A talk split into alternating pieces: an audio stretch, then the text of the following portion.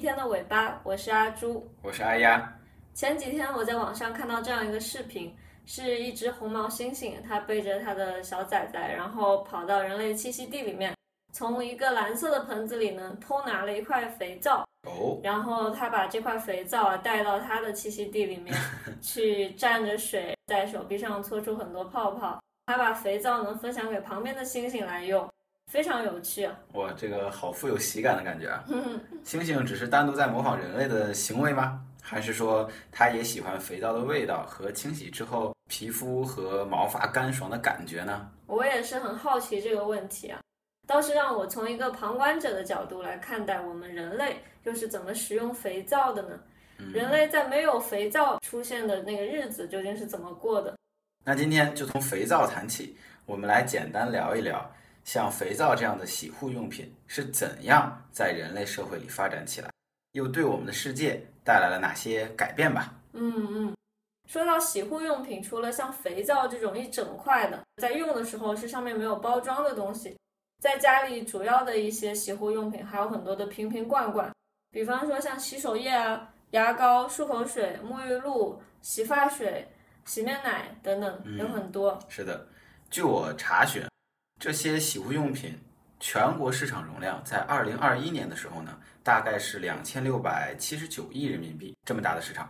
以当年中国有十四点一二亿人口来计算，平均每个人每年要花差不多一百九十块钱在洗护用品上啊。有这么多？没错，咱俩一年还不用几支牙膏啊、洗面奶啊，还有几瓶洗发水、沐浴露的吗？嗯，洗手液自从疫情开始啊，用量也是急剧增大，一年呢也要造好几瓶呢。这么一想好像也差不多了。而且我们今天谈的只是洗护用品哦，暂不讨论花样更多的护肤品，就比如面霜、乳液这些的产品。二零二一年护肤品市场呢，大概要比洗护用品市场还要大一点七倍左右。哇，这么大，也就是那可能每个人每年一百九乘以一点七，那是多少钱啊？要花那么多的钱在护肤品上，嗯，确实是一块大蛋糕。怪不得有这么多的品牌可以在这个行业里面生存发展啊！是啊，人们最一开始可能只要有帮助洗掉污垢的东西就满足了。嗯，但是现在呢，针对不同的部位的污垢呢，都有不同的洗护产品了。确实是，单单就算一个洗发水吧，都有数不清的品牌在做。一个品牌又有很多的产品线，是针对不同的消费者、不同的需求的呢。就比如说洗发水，不管是你想要去屑啊，还是滋润头发，或者要控油、持久留香等等，还有烫发以后的修护洗发水，染发之后呢，还有专门的固色洗发水。嗯，对啊，除了根据这些具体需求的划分呢，还有根据人群的划分，包括专门给婴儿用的，或者女士、男士专用的。看看洗发水都有很多讲究了，洗面奶更是这样。嗯。阿朱啊，你小的时候用洗面奶吗？嗯，洗面奶我在上中学之前都没有用过，以前就是用湿的毛巾去擦脸，然后直到大概像初一、初二的时候，那个时候皮肤出油变多了，才开始知道说要用洗面奶。我上的也是寄宿学校嘛，也是看到周围的室友、同学他们在用洗面奶，然后才意识到的。那个时候不会选洗面奶。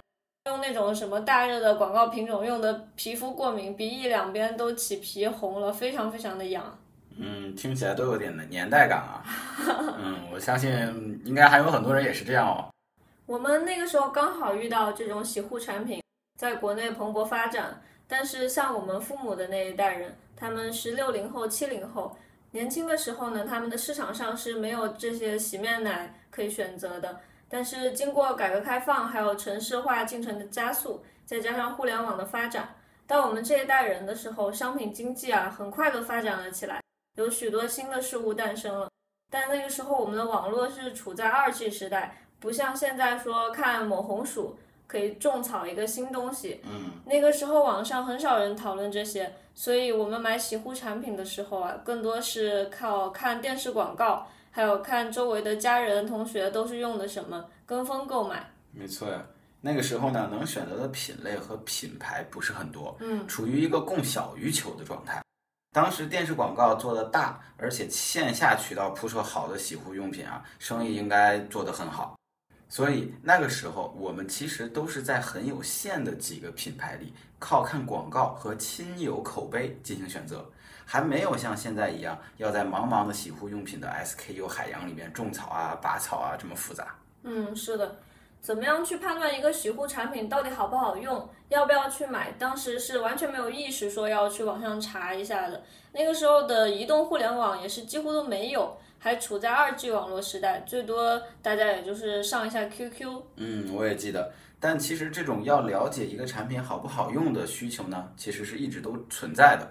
而且随着经济的发展和产品数量的爆发，洗护用品在已经琳琅满目的情况下，这种选择的需求变得更加迫切了。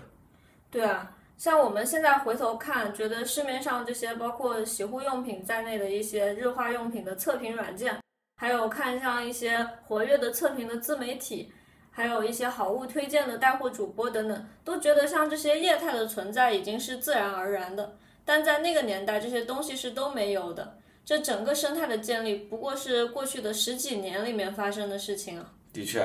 这些业态也是随着互联网的电子商务发展的风口起来的。嗯，在国内也就十几年的发展时间，在没有电商之前，我们小时候用的洗护产品都是靠线下渠道，在超市啊或者小卖部买到的，主要是一些在上世纪九十年代左右进入中国的国际品牌或者一些国产品牌。对我们刚才提到过，到二零二一年的时候，算起来全国平均每人每年。在这块洗护用品上，大概要花掉一百九十块人民币，对吧？你想象一下，在这一百九十块人民币里面，如果能赚到其中的一块钱，刨去成本费用，一年都是好几亿人民币的净利润。在这短短的十几年的时间，的确是有一个巨大的风口。我想我们是亲身经历和见证这个业态是怎么把蛋糕做大的。这块蛋糕确实在十几二十年互联网的高速发展中快速膨胀变大。让这一切发生了指数级的爆发，但要较真起来，洗护用品市场这块蛋糕的鸡蛋和面粉，在几千年前呢就开始筹备中了。这一切都要从几千年偶然出现的一个简单的化学反应开始。哦，是什么化学反应？就是皂化反应，肥皂的那个皂啊。古人偶然发现油脂撒在热的草木灰上之后呢，形成的产物具有去污的作用。有的资料说，这种肥皂的雏形起源于公元前两千多年的古巴比伦，也有资料说起源于古埃及，大概呢都距今约有四千多年的历史了。嗯，这个历史确实很悠久。是的，考古学家在大约公元前两千五百年的苏美尔的遗迹中，发现了记载肥皂制作的方法的碑文。意大利的考古学家也在距今两千年的庞贝古城的遗迹中发现了制造肥皂的工坊。哦，这个肥皂的出现，那就是会早于罗马浴场了，都已经有工坊去专门做肥皂。那是不是说罗马人在浴场里面已经用上肥皂？我的脑中浮现出罗马大澡堂烟熏勿扰，人们给自己打上肥皂，各种搓洗的画面啊。像东北大澡堂那个样子啊。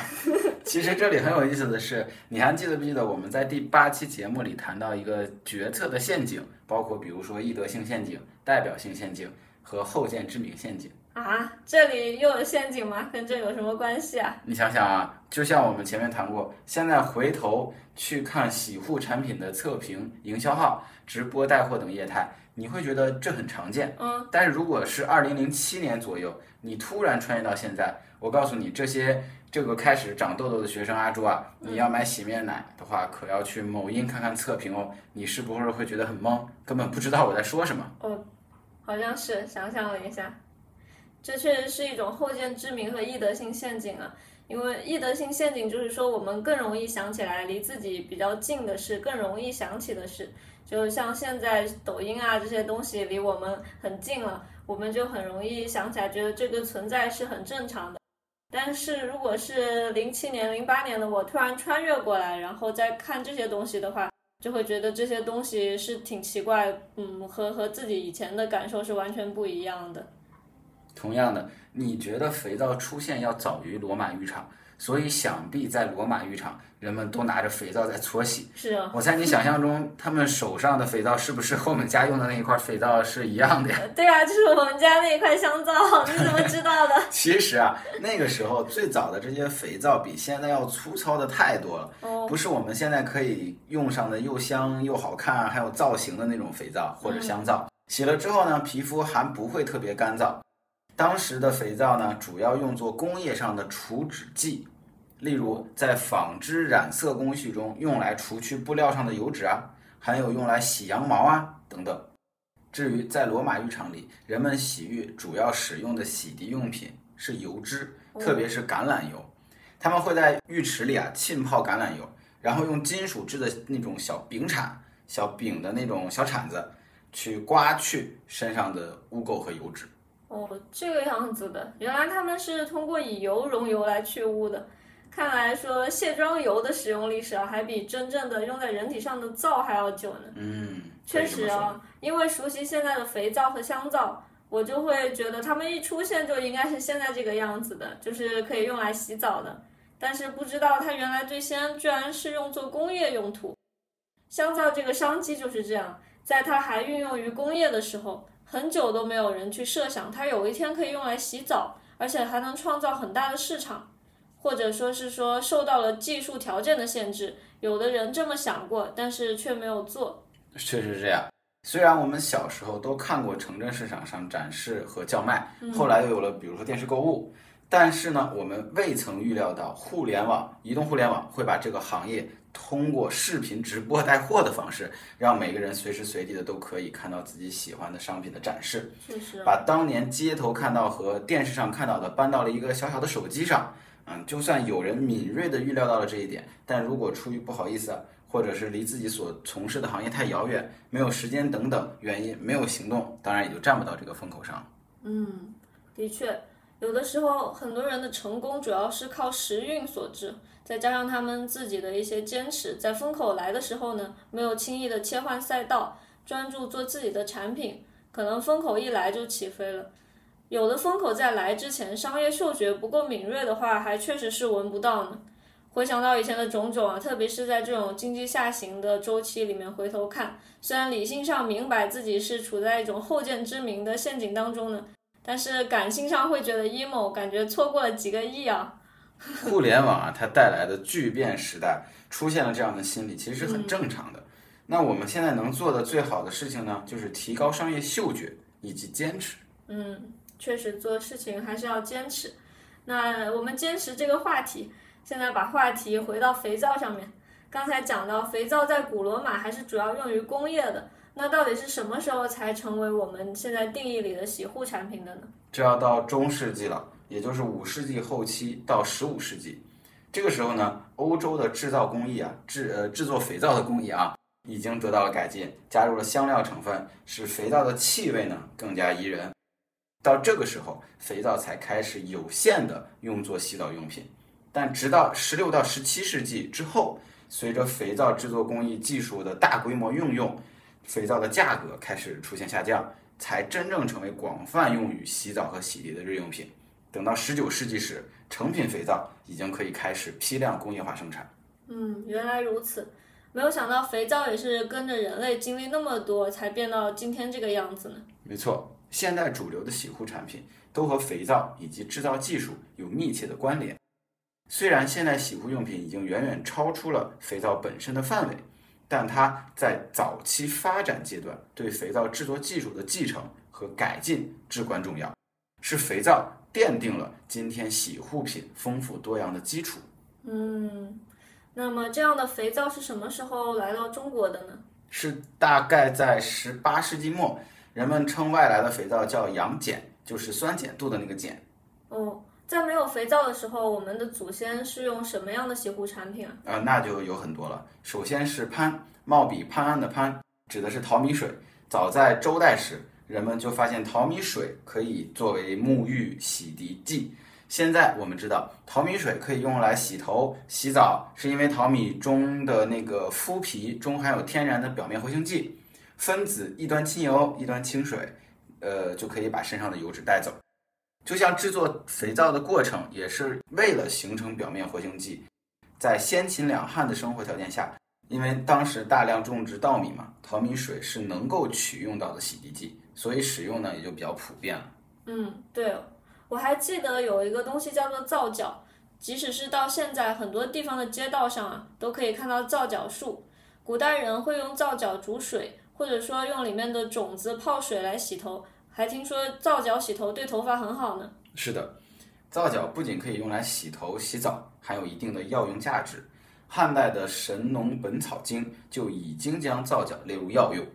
到了南朝时，社会上已经出现了销售皂角的店铺。在唐代，在长安城里已经种了很多皂角树了。哦，不过也不是所有的地方呢都适合皂角的生长。比如说，宋人庄季玉在《鸡肋篇》中记载，浙江中部一带没有皂角，生活在那里的人们使用一种名为肥珠子的东西代替皂角来洗涤物品。肥珠子，这是什么？肥珠子呢是无患子树的果实，其形圆润，很像一颗圆滚滚的珠子，因此而得名。不是阿朱的那个猪啊。经现代研究表明，肥珠子的果皮内含有皂带，因此它可以代替皂角起到去污的作用。因此人们又称肥珠子为肥皂子或肥皂果。说到肥珠子，好像有一种用猪的胰脏做的肥皂呢。也是因为发现猪胰脏的脂肪分解的作用可以帮助产生皂化反应，这是在汉代就出现的叫做枣豆的洗护用品。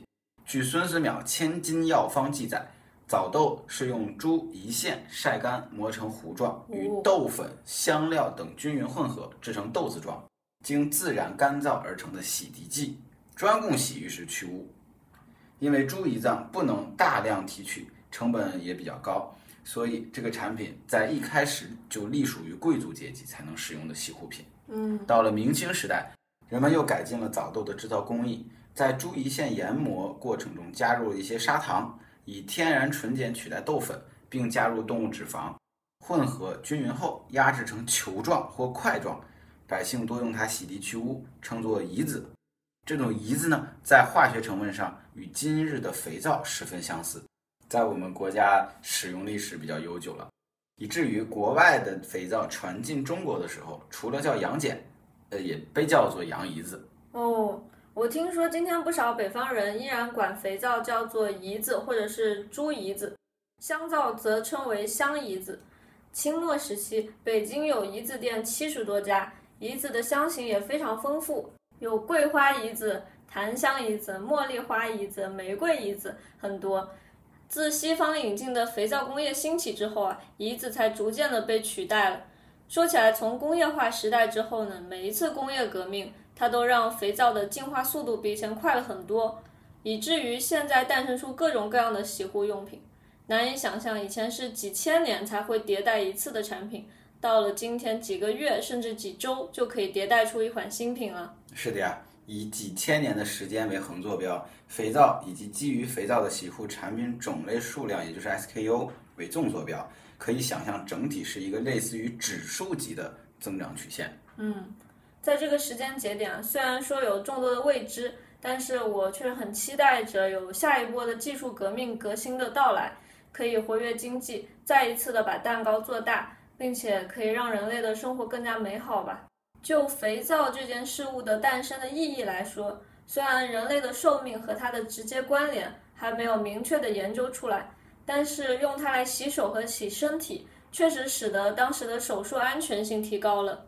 肥皂刷手也成为了手术前的规范，而居民们，包括在一些贫困的第三世界国家中，可以降低达到百分之五十的痢疾这种疾病的死亡率。嗯。这个还是作用非常非常重大的以及重要的。那这就是我们这期全部的内容了。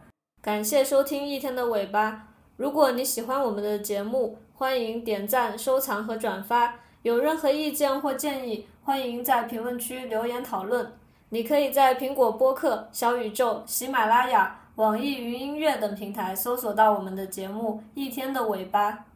我们希望在一天的尾巴上可以和你一起聊天，轻松思考。